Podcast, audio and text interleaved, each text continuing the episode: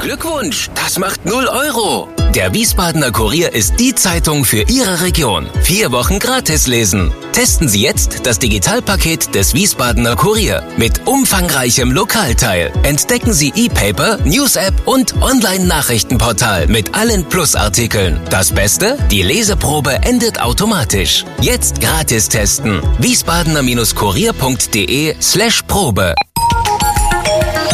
Wir sind VRM. Schröder trifft. Warum machen Sie, was Sie machen? Stefan Schröder, VRM-Chefredakteur, trifft in diesem Interview-Podcast spannende Gesprächspartner, die einen besonderen Lebenslauf, etwas Besonderes geschafft oder geschaffen haben. Ich begrüße zum Podcast Nummer 65 Heidemarie Viktorek-Zeul. Hallo, Frau Viktorek-Zeul. Hallo. Grüß Sie sitzen bei sich zu Hause, ich sitze bei mir zu Hause, wie man das heutzutage tut. Ja. Per Video sind wir aber verbunden und wir können uns sehen. Das kann man später beim Podcast natürlich nicht wissen. Heidi Wiczorek-Zoll, geboren und aufgewachsen in Frankfurt, lebt heute in Wiesbaden.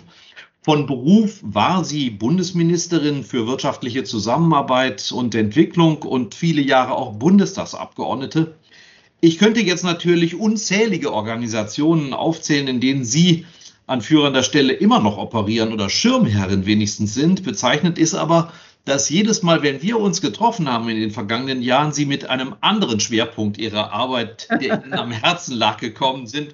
Mal war es die atomare äh, Abrüstung oder Nachrüstung, dann waren es die Millennium-Ziele und jetzt ist es gerade aktuell, ich übersetze mal ins Deutsche, der Rat für internationale Finanzverantwortung, Transparenz und Integrität zur Erreichung der Agenda 2030. Und ich habe Ihnen versprochen, dass wir nachher darüber auch noch reden werden. Aber jetzt erstmal einige äh, andere. Wenn ich, wenn ich das nur ja. zur Korrektur sagen darf. Ja. Gelernt bin ich, also meine, mein gelernter Beruf, ich war zehn Jahre lang ähm, Lehrerin. Jetzt haben Sie mir die Pointe versucht. Oh mein Gott, Entschuldigung. geht ja schon gut los. Ich wollte nämlich fragen, woran erkennt man denn heute noch, dass Sie mal zehn Jahre lang Lehrerin gewesen sind? Woran erkennt man das? Ehrlich gesagt, erstens erkenne ich von den Namen her meine Schüler und ja. Schülerinnen. Ja, von den Namen her, absolut. Ja. In der, als man noch äh, nebeneinander sitzen konnte, saß vor zwei Jahren oder so ein Mann neben mir äh, in der S-Bahn vom Flughafen äh, nach Wiesbaden und hat gesagt, Sie haben mich mal unterrichtet. Und dann habe ich gesagt, wie heißt du denn? Ja. Verfalle dann immer ins Du.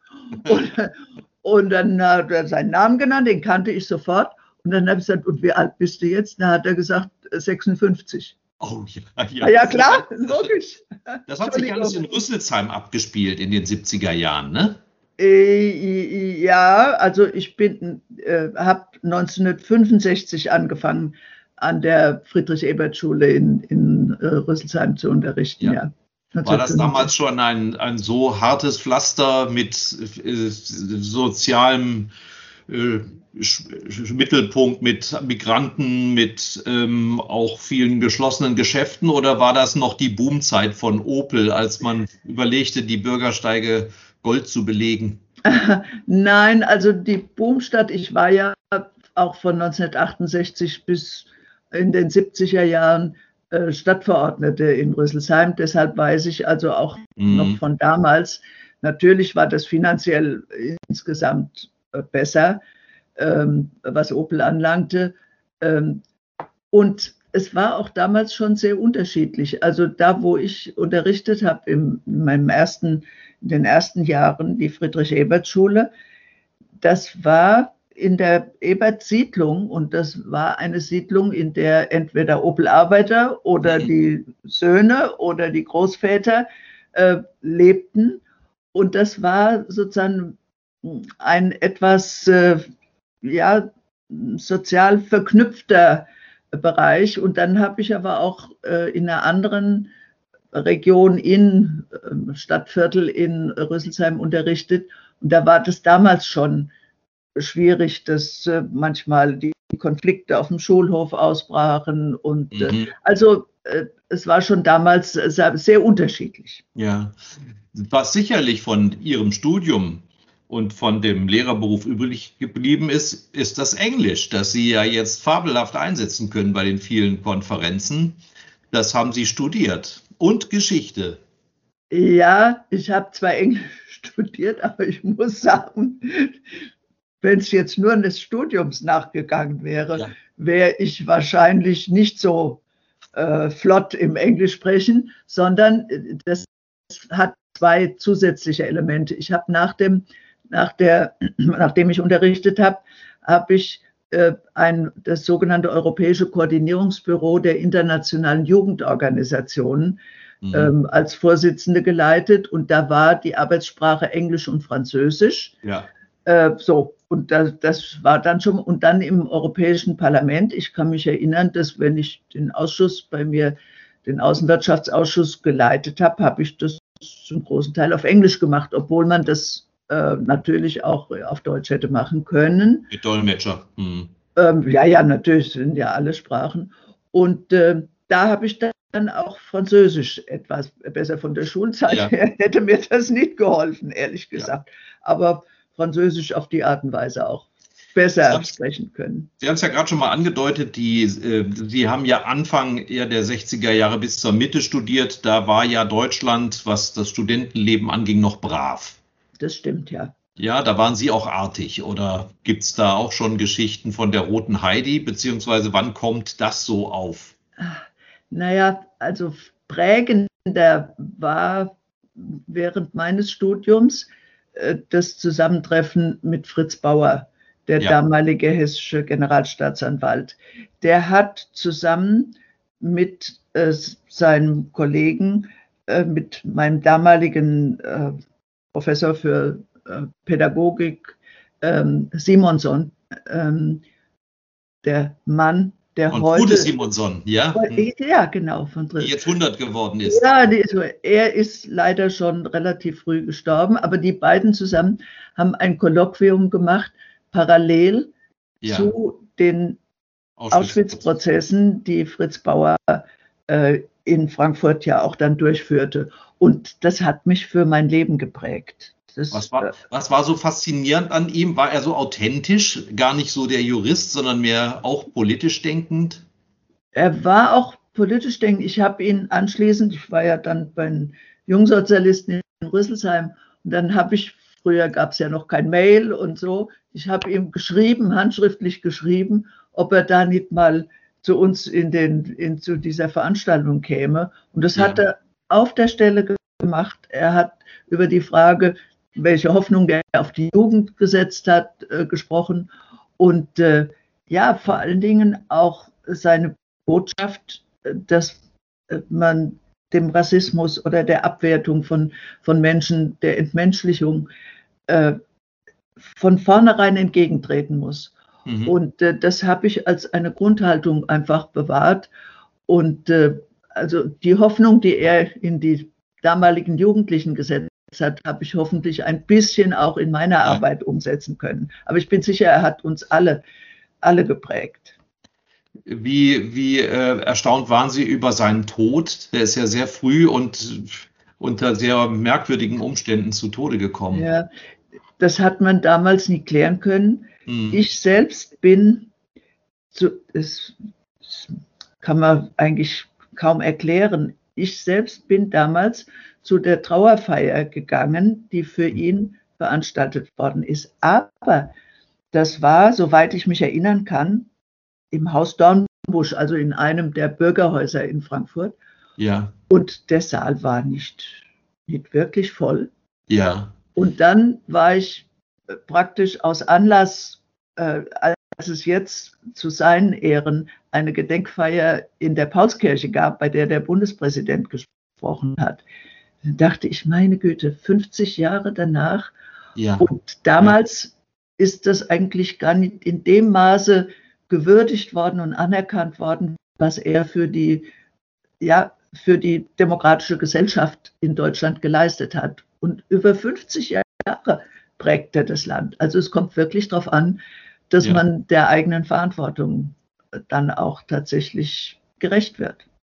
Spannend finde ich, dass Sie, weiß Gott, keine abgehobene Akademikerin gewesen sind. Sie haben mal erzählt, dass Sie zu der Zeit mit Ihrer Schwester in Seckbach gewohnt haben. Ja. Die Eltern waren früh verstorben. Ja. Und Sie haben sich dort um eine Gartenwirtschaft gekümmert. 200 Pfirsichbäume waren da unter anderem zu versorgen. Wie muss ich mir das denn vorstellen? Schwer. Ehrlich gesagt, seit der Zeit ist meine Neigung zur, zum Gartenbau etwas zurückgegangen. also Sie haben zurück. keinen Schrebergarten? Nein, nein, nein. Wir haben nur ein kleines Gärtchen hinter dem, unserem Gemeinschaftshaus hier in der Steingasse. Ähm, ja, das, mein Vater ist, also meine Eltern sind sehr früh, Anfang der 60er Jahre gestorben und mein Vater hatte eben eine Gärtnerei mhm. äh, hinterlassen, auf der er wenige Jahre zuvor 200 Pfirsichbäume äh, gepflanzt hat.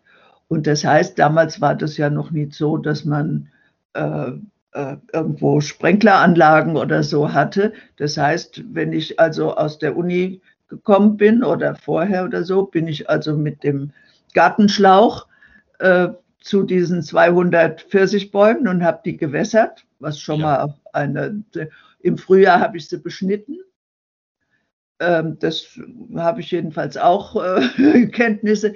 Damals hat man auch noch gesprüht. Ja. Wird man natürlich heute nicht mehr machen. Und äh, also insofern, und dann das eigentliche Drama trat ein, wenn im September alle Pfirsiche reif wurden. Ja, alle auf einmal, dummerweise. ja, so ein bisschen gestaffelt, aber wir haben dann doch auch viele äh, sozusagen an die Nachbarn und auch an die ja. Leute in Seckbach verkaufen können, ja. Haben Sie unter den Studenten, also den Kommilitonen auch Helfer anwerben können oder waren die nicht das so? War, das war deshalb schwierig, weil Seckbach und die Uni sind ja ziemlich weit ja. Äh, ja. auseinander. Insofern, aber die Freunde im äh, sagen wir mal, im Umfeld der Niedergasse, wo wir gewohnt haben, die waren dann schon dabei. Ja, und dann kamen die wilden 70er Jahre, die äh, Koalition aus SPD und FDP mehr Demokratie wagen. Und Sie waren die erste Chefin der Jusos für drei Jahre, glaube ich. Ähm, haben sich, glaube ich, da schon den Ehrennamen Rote Heidi erworben? 1900, warten Sie mal, ich bin 1969 gewählt worden, 69, mein Gott. Ja, 69 bis 74, also sogar fünf, fünf Jahre. Jahre. Ja, ja. Und sie galten als unangenehm. Ich kann mich erinnern, dass damals war das, war so die Zeit des Stamo-Cup, ne? des Staatsmonopolkapitalismus und ähnliche äh, Geschichten. Und äh, waren Sie äh, eigentlich gut bekannt mit den damals führenden Leuten oder haben die Sie eher gemieden? Da gab es ja schon Helmut Schmidt und Willy Brandt und Herbert Wehner. Wurde man da schon an den Tisch der Großen gelassen oder haben die Sie am langen Arm verhungern lassen? Na, das war ja fast eher umgekehrt, wenn man überlegt, äh, in den, nach der außerparlamentarischen Bewegung gab es ja, und das war Willy Brandts Verdienst und, und auch seine Aufgabe, er hat ja die SPD geöffnet für den reformerischen Teil der außerparlamentarischen ja. Bewegung, der Studentenbewegung. Und das heißt, zur damaligen Zeit, es jetzt nicht mehr nachgerechnet, aber ich möchte sagen, dass ganz sicher zwischen einem Viertel, vielleicht sogar ein Drittel der SPD-Mitglieder Jungsozialisten waren. Das heißt, Ui, äh, das ja. war ja, das war, eine Hausmacht? War, äh, das war eine richtige Hausmacht, äh, ja. zumal wie gesagt in Verbindung mit der Bewegung, die ja damals auch dann die SPD entsprechend geprägt hat. Mit Willy Brandt habe ich eigentlich immer ein sehr gutes äh, äh, Verhältnis gehabt, auch über die Jahre dann danach im Europäischen Parlament. Äh, mit Helmut Schmidt on speaking terms würde man heutzutage sagen, wobei äh, in seinem Alter wurde er ja durchaus sehr viel radikaler. Also da waren wir ja. schon sich näher. Äh, und Herbert Wehner habe ich nur noch ganz wenig äh, eigentlich äh, erlebt, weil ich nicht in der Bundestagsfraktion war. Sie sind 83, glaube ich, in den Bundestag. Ich ne? bin 1987 in den 87. Bundestag gewählt worden. Also ich war von 1979 bis 1987 Europaabgeordneter, ja. Aber das war ja die, die Zeit, als man bösartigerweise sagte, hast du einen Opa, schick ihn nach Europa. Jetzt hat man aber die junge Heidi Wiczorek-Zoll dahin geschickt. Wie kam das denn? Nein, das stammte, stimmte auch nicht. Das, nein, das reimte sich halt, aber es war völlig falsch.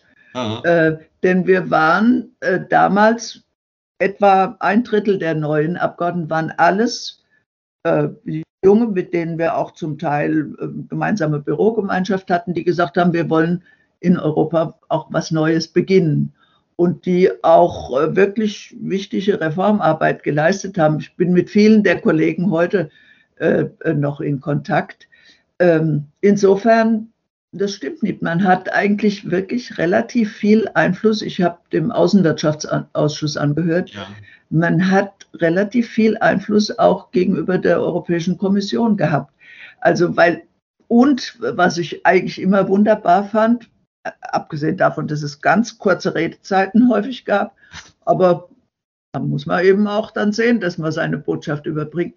Nein, aber es wäre auch möglich gewesen, weil es nicht das Prinzip Regierung, Opposition dort ja, gab. Ja, es wäre möglich gewesen, mit einem überzeugenden Beitrag die Mehrheitsverhältnisse im Plenum zu verändern. Da könnten Sie im Deutschen Bundestag mit Engelszungen reden. Das würde in vielen Fällen einfach ihnen nicht gelingen, weil die Regierungs- und Oppositionsverhältnisse so sind, wie sie sind. Und 79 wurde ja zum ersten Mal frei gewählt, nicht? Also das, das erste Mal direkt vom Euro, direkt ja. Äh, von der Bevölkerung gewählt, ja.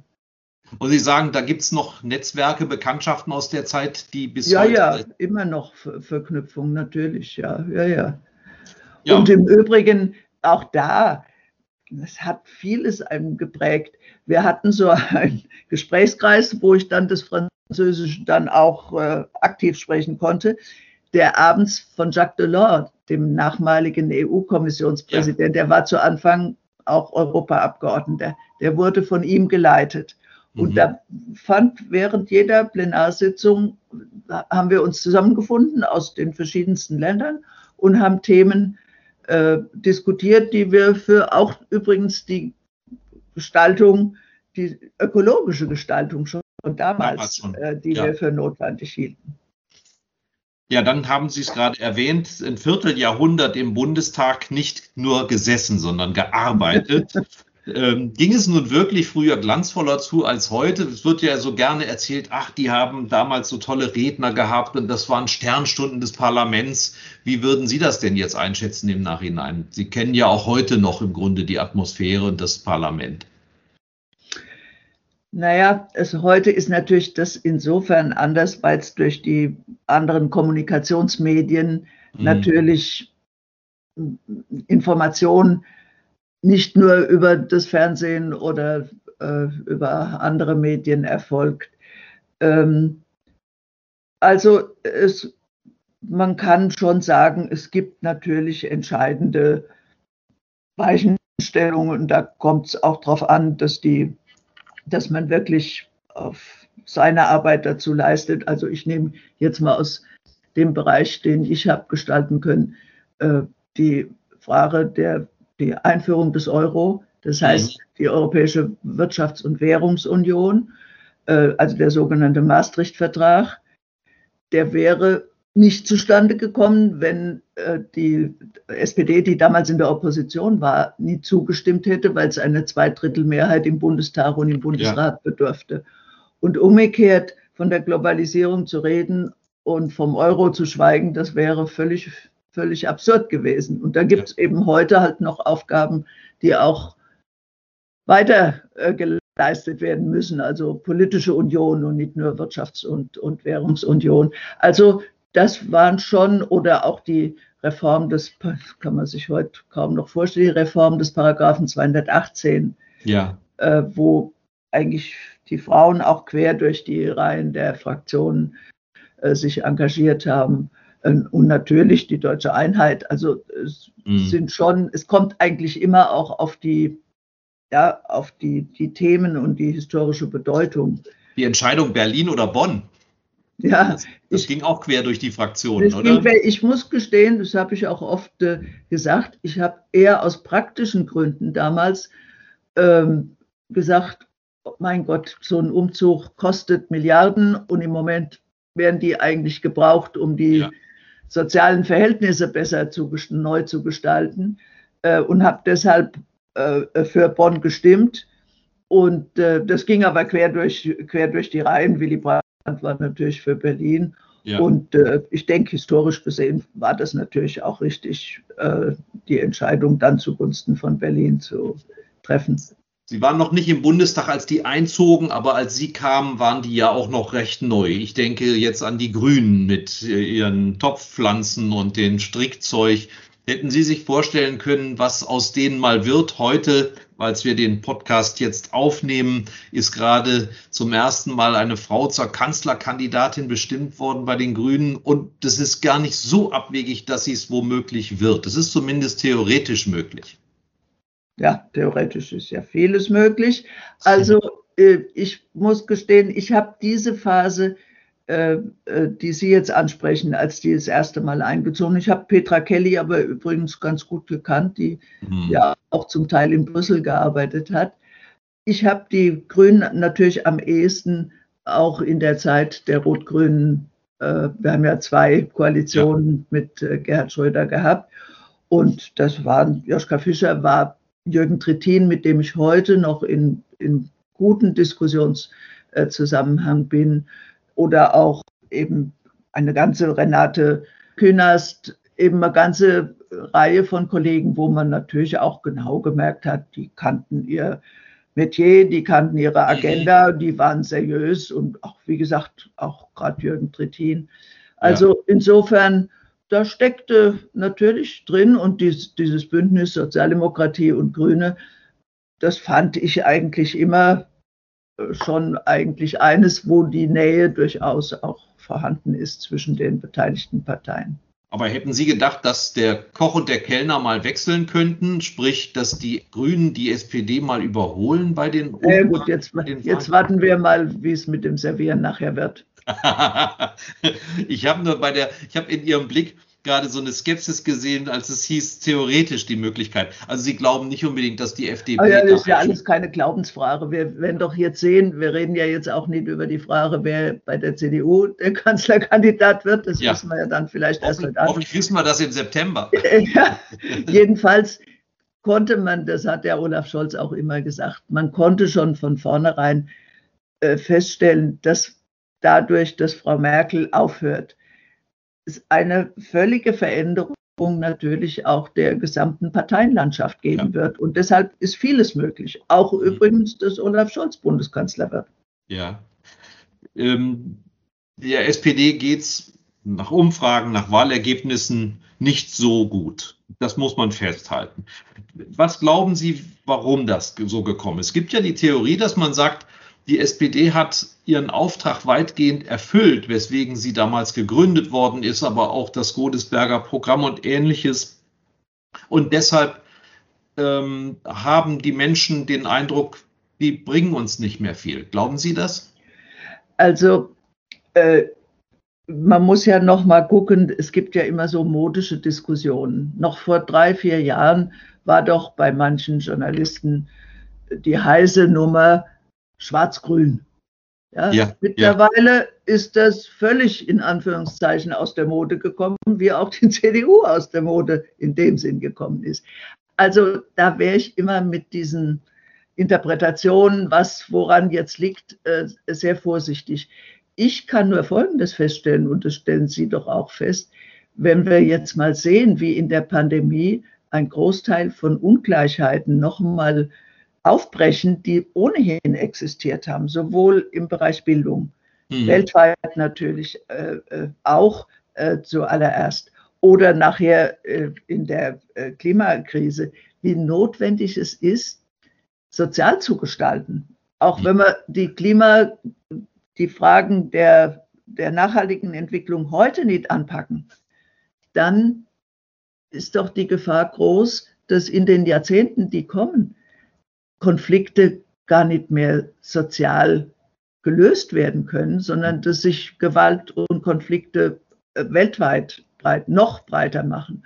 So, und deshalb glaube ich gerade die soziale Gestaltung verbunden mit der Frage ähm, dazu beizutragen, dass wir klimaneutral werden bis 2050. Das ist eigentlich die Zukunftsaufgabe.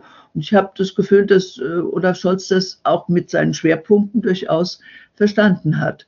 Und äh, man darf nur nicht sozusagen jetzt die Arbeitsteilung machen und zu sagen, die Grünen sind jetzt dafür zuständig, die SPD dafür, sondern das muss zusammengedacht werden. Für Sie war aber schon sehr früh klar, national lässt sich so ein Problem generell lassen sich viele Probleme nicht lösen, sondern nur über die Grenzen hinweg.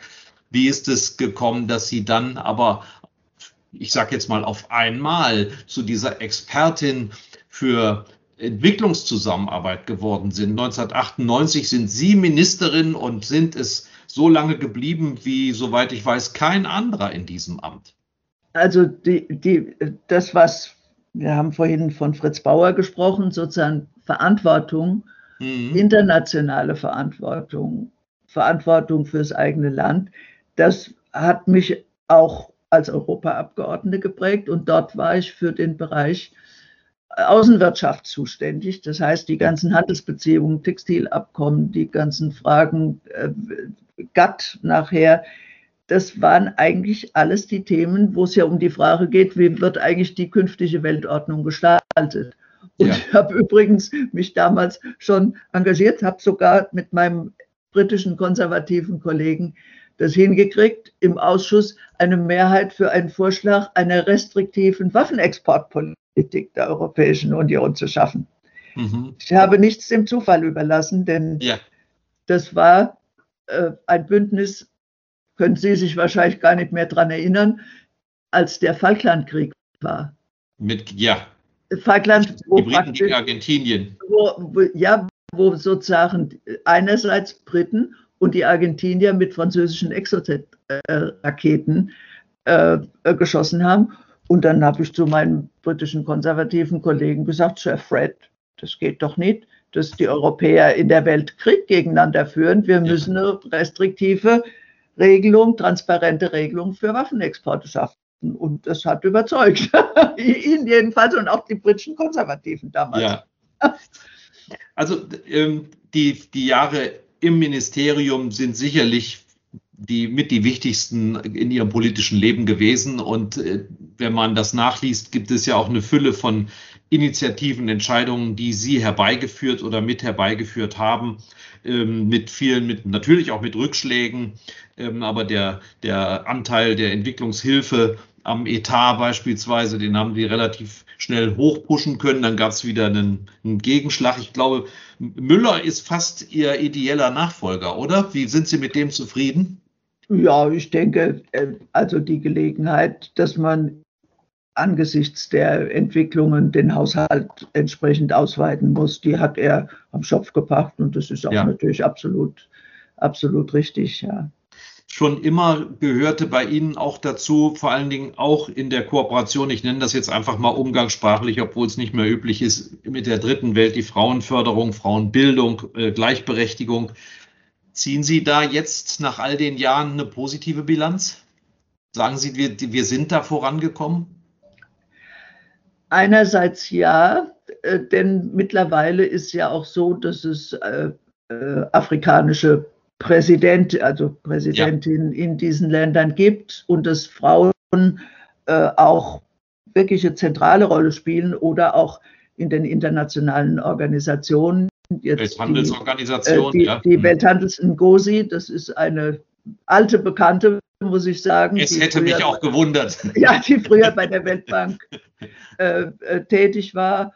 Äh, oder auch die ähm, jetzige ähm, ähm, IWF-Präsidentin, Frau mhm. Georgieva, die war früher auch bei der Weltbank, die kannte ich aus der, weil wir die Förderung erneuerbarer Energien als Ministerin ja, als, ja. ja, vorangetrieben haben. Oder auch Europäische Zentralbank, Frau Lagarde. Ja, ja Richtig. So, also das heißt, äh, man spürt schon in diesen, auch in diesen institutionellen Fragen spielen eigentlich Frauen durchaus eine Rolle, aber umgekehrt kann man natürlich auch jetzt feststellen, dass es doch vor allen Dingen eben durch die Pandemie mhm. ähm, nochmal auch Rückschläge äh, erstens in dem Sinn gibt, dass die Armut steigt.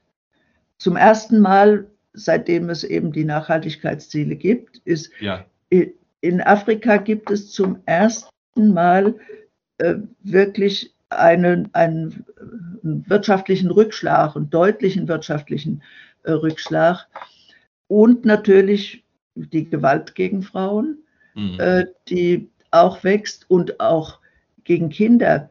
Ich habe heute gerade dran gedacht, ich habe mich sehr stark engagiert gegen die Genitalverstümmelung von, von Mädchen und Frauen.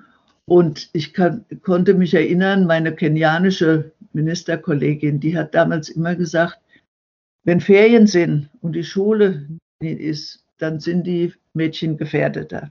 Ja. Also das heißt Bildung. Und das ist jetzt auch wieder. Das ist jetzt natürlich erst recht wieder. Das heißt, da muss man, also wir haben praktisch beide Prozesse, aber ich bin ganz sicher, dass das auch nicht aufzuhalten ist, dass eben die Stärkung von Frauen dazu hm. führt, dass es gerechter in den Ländern zugeht. Braucht man dazu eine andere Sprache? Sie wissen, worauf ich hinaus will. Doppelpunkt und Sternchen in der Sprache, wenn man miteinander schriftlich verkehrt. Also ich muss gestehen, das halte ich die halt auch die Diskussion für absurd. Ich habe immer gesagt, äh, Minister und Ministerinnen und so, dass man auch die weibliche Form benennt, ist ja, hat ja auch seine Bedeutung. Also ein Teil dieser Diskussion halte ich für ja, das ist so ein bisschen wie die Erregung darüber, dass es äh, Frauen mit Doppelnamen gibt. Ja, meine Güte, als ich geheiratet habe, musste ich noch dafür bezahlen, dass ich meinen Namen behalten dürfte. Ja, das, das verstehen Sie, Sie mussten ja sonst den Namen des Mannes annehmen. Wer da so ein Käse dazu diskutiert, der weiß einfach nicht, wie früher Verhältnisse waren. Ja, Gott sei Dank mussten Sie Ihren Mann nicht mehr fragen, welchen Beruf Sie ergreifen dürfen oder ja, überhaupt. Das war ja kurz davor auch noch üblich. Ja, ja, natürlich, ja, ja. Ganz wichtige Initiative und Sie haben vermutlich damals noch nicht mal ahnen können, was für schlimme Seuchen es noch gibt. Sie haben zusammen mit Kofi Annan sich ja. um diesen globalen Fonds gekümmert, der und tun es immer noch der sich gegen Seuchen wendet, der äh, Tuberkulose, ähm, Malaria, HIV-Infizierte äh, vor mehr Krankheit bewahren will, vor allen Dingen eben auch Weltimpfaktionen. Wie sehr sehen Sie gerade den Kampf gegen andere schwierige Seuchenkrankheiten bedroht durch die Pandemie jetzt? Also man kann so jetzt schon sagen, im Übrigen gegen, gegen HIV gibt mhm. es heute noch AIDS heute noch keine Impfung. Das ist ja. ein Virus, das geht manchmal vergessen, ein Virus, gegen den es keine Impfung gibt. Man kann nur versuchen, die Viruslast zu reduzieren und alles ja, zu tun. Medikamente nehmen. Um das, ja, um das äh, zu verhindern oder Ansteckungen zu verhindern. Ähm, man kann auf jeden Fall sagen, dass die Sterblichkeit aufgrund von HIV, AIDS, Malaria und Tuberkulose gewachsen ist, weil einfach die Mittel und mhm. auch die, ja, sozusagen die, die Lieferwege äh, zu Lasten dieser äh, anderen äh, äh, Pandemien gegangen ist mittlerweile, ja. geht es aus meiner Sicht jetzt auch darum, ich hätte mir selber so diese Art von Pandemie, mit der wir jetzt konfrontiert sind, nicht vorstellen können. Ja. Ähm, und das ist schon dramatisch. Es ist dramatisch sowohl was die Gesundheitsauswirkungen, äh, die Todesopfer äh, anlangt und vor allen Dingen auch natürlich den Rückfall, den das für äh, viele Länder bedeutet beim Kampf gegen Armut und im Kampf gegen oder für anständige Gesundheitssysteme. Deshalb wollte ich auch eine Idee aufgreifen, die ich eigentlich für beispielhaft halte. Es gibt ja den Vorschlag, den eine Reihe von Regierungschefs gemacht haben aus Entwicklungsländern, aber auch aus Industrieländern, unter anderem auch Frau Merkel, sozusagen einen völkerrechtlich verbindlichen Vertrag zur Pandemiebekämpfung zu schaffen mhm. äh, auf der globalen Ebene, auf UN-Ebene. Äh, denn es steht ja zu befürchten, dass es auch andere Pandemien geben kann. Und die Frage der Vorbeugung, die Frage der Widerstandsfähigkeit äh, oder auch Resilienz, mhm. Neuhochdeutsch, die ist doch wichtig, damit wir in den Fragen äh, Menschenleben retten können und dazu beitragen können, dass die Verheerungen beendet werden. Sie haben ja vorhin schon mal die äh, Millennium-Ziele auch erwähnt und äh, obwohl, als man Bilanz gezogen hat, 2015 längst nicht die Ziele erreicht worden sind und längst nicht alle erreicht worden sind, so waren es doch unglaublich viele positive Signale, die da gesendet ja. wurden. Also ja. Zugang zu Wasser, Bildung, äh, ja. äh, Reduzierung von Armut etc. Wie wichtig ist es also, sich international solche Ziele zu setzen, wohl wissend, dass man womöglich sie nicht erreicht?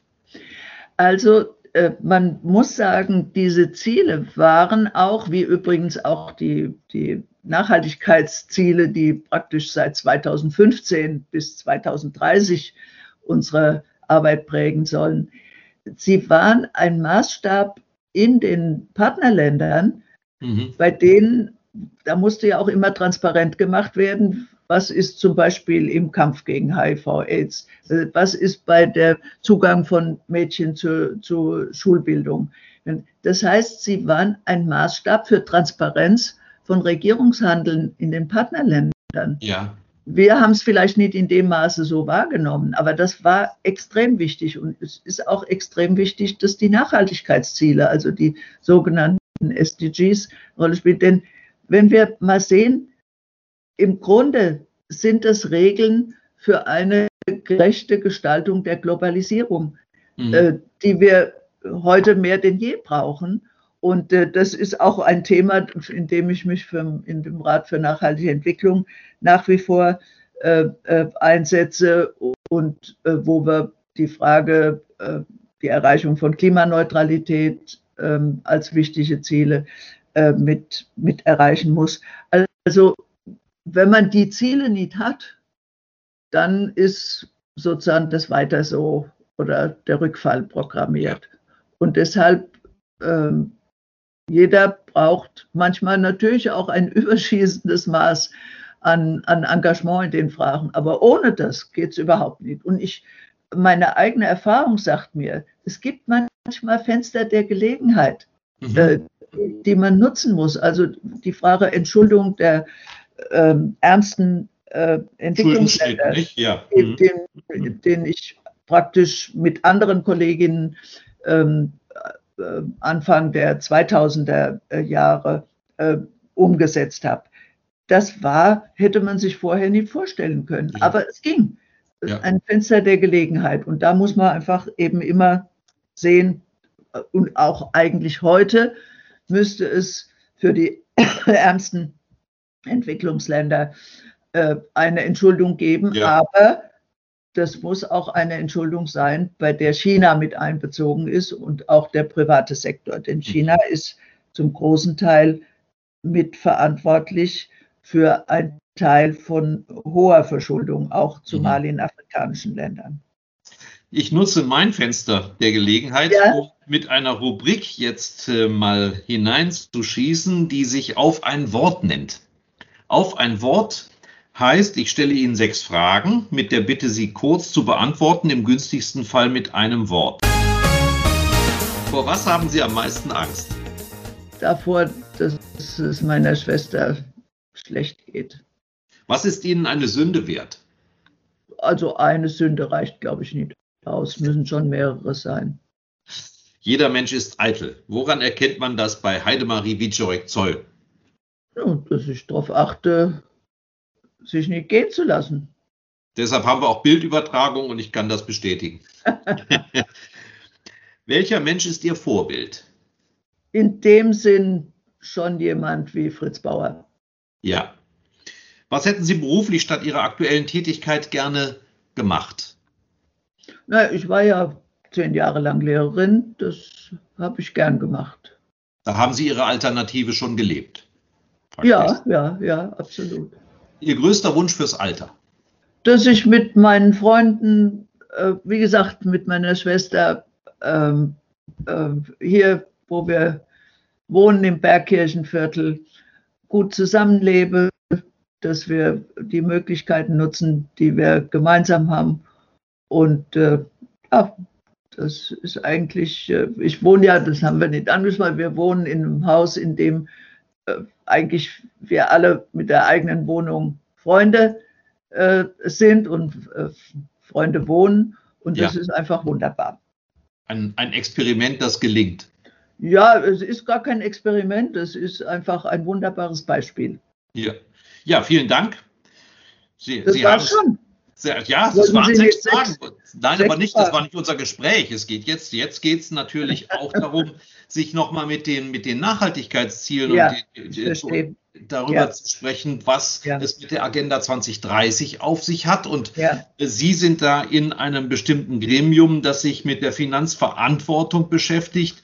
Denn man hat offenbar ja auch verstanden, ähm, Gerade hatten Sie die Entschuldung schon genannt. Wenn wir da nicht international beim Geld aufpassen, dann wird das mit den Zielen nichts. Aber Sie können das vielleicht besser ausdrücken als ich. Ja, das ist auch eine Erfahrung und das ist ja auch gut, dass man das machen konnte. Äh, ich bin äh, als ein Mitglied von 17 Mitgliedern, die aus aller Welt äh, im März letzten Jahres nominiert worden für ein UN-Panel, ein UN-Panel, das der, der Frage Steuerflucht und Geldwäsche äh, ja. entgegentreten sollte. Und wir hatten eigentlich gedacht, wir sehen uns in den verschiedensten Regionen. Äh, wir haben uns auch gesehen, aber fast jede Woche und eigentlich nur virtuell. Wir haben ja. das gesamte Papier nur virtuell erarbeitet. Es hat übrigens auch seine Vorteile, weil wir doch eine größere Reichweite von Beteiligung hatten. Wir haben manchmal ähm, fast äh, praktisch alle Vertreter der Regierungen, die in New York ihre ständigen Vertretungen haben, in einem solchen äh, Diskussionsgespräch gehabt. Also es hat auch äh, durchaus Vorteile. Und was sind unsere Ergebnisse? Und ich muss sagen, mhm. die sind jetzt aber auch gerade besonders notwendig. Und zwar, wir haben darauf hingewiesen, dass es etwa 600 Milliarden US-Dollar allein allen Staaten verloren gehen dadurch, dass es Unternehmen gibt, die das betreiben, was man englisch Profit Shifting nennt. Das heißt, die so lange äh, ihre Gewinne verschieben, bis nichts mehr zu versteuern ist. Mhm. Ähm, das heißt 600 Milliarden US-Dollar. Und was was ich selber dabei auch nochmal gelernt habe, ist, dass es Geldwäsche betrieben wird im Umfang von ungefähr zwei Billionen US-Dollar. Geldwäsche, die Kriminelle, äh, von Kriminellen betrieben wird.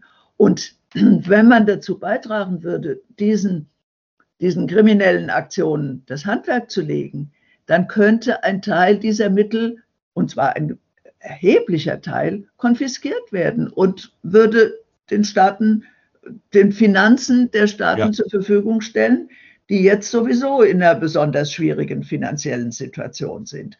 Und im Übrigen, manchmal überholt die Realität ja unsere Arbeit auch. Äh, die amerikanische Finanzministerin Yellen hat ja. Eine Mindeststeuer vor jetzt. Ne? Die, das haben wir auch gefordert.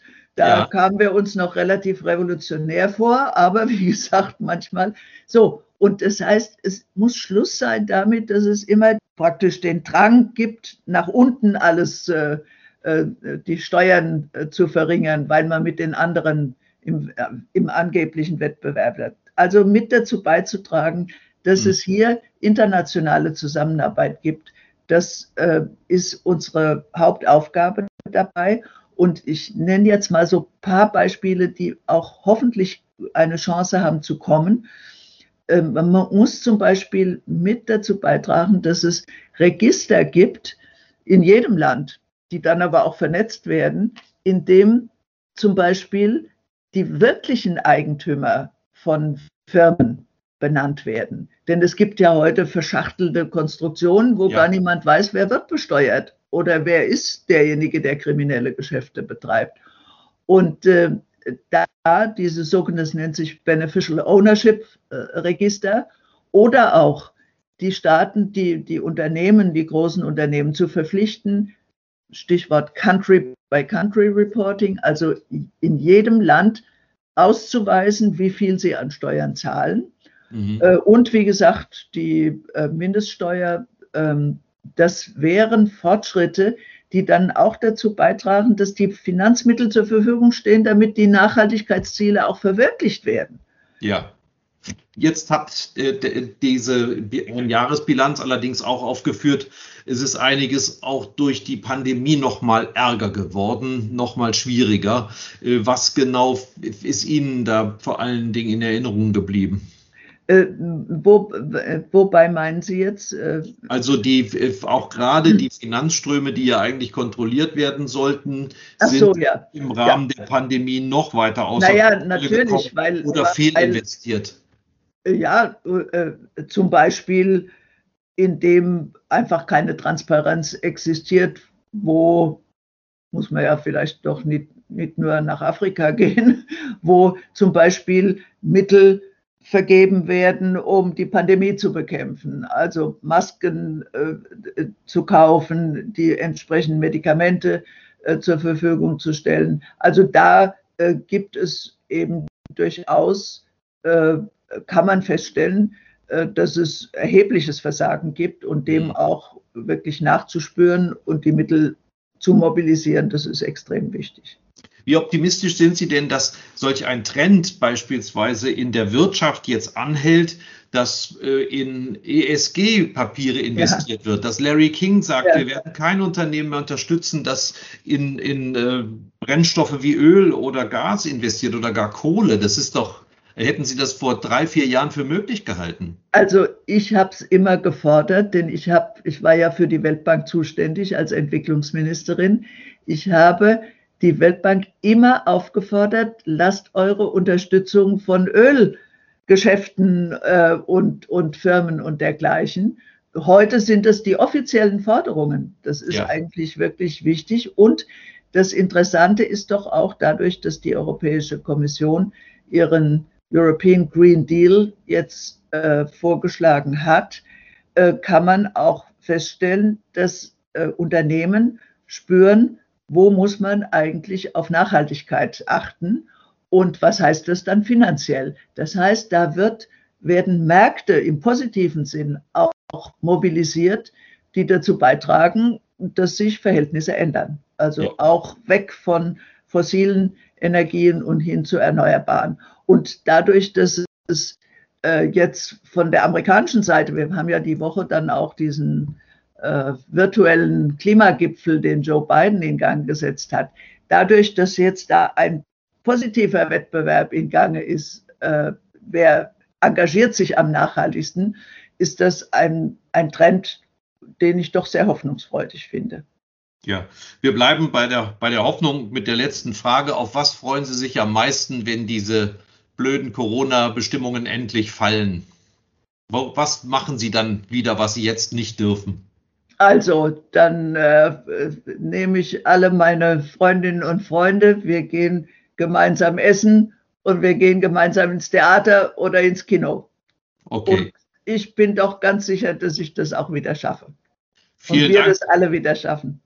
Vielen Dank, Heidemarie Wiczorek-Zoll, für dieses Gespräch. Das war die heutige Ausgabe von Schröder trifft, unserem Interview-Podcast mit Stefan Schröder, VRM-Chefredakteur. Ihr wollt noch mehr spannende Geschichten, Reportagen und News aus eurer Region? Dann probiert doch einfach mal unser Plus-Angebot aus. Einfach reinklicken unter vrm-abo.de slash podcast. Ein Angebot der VRM.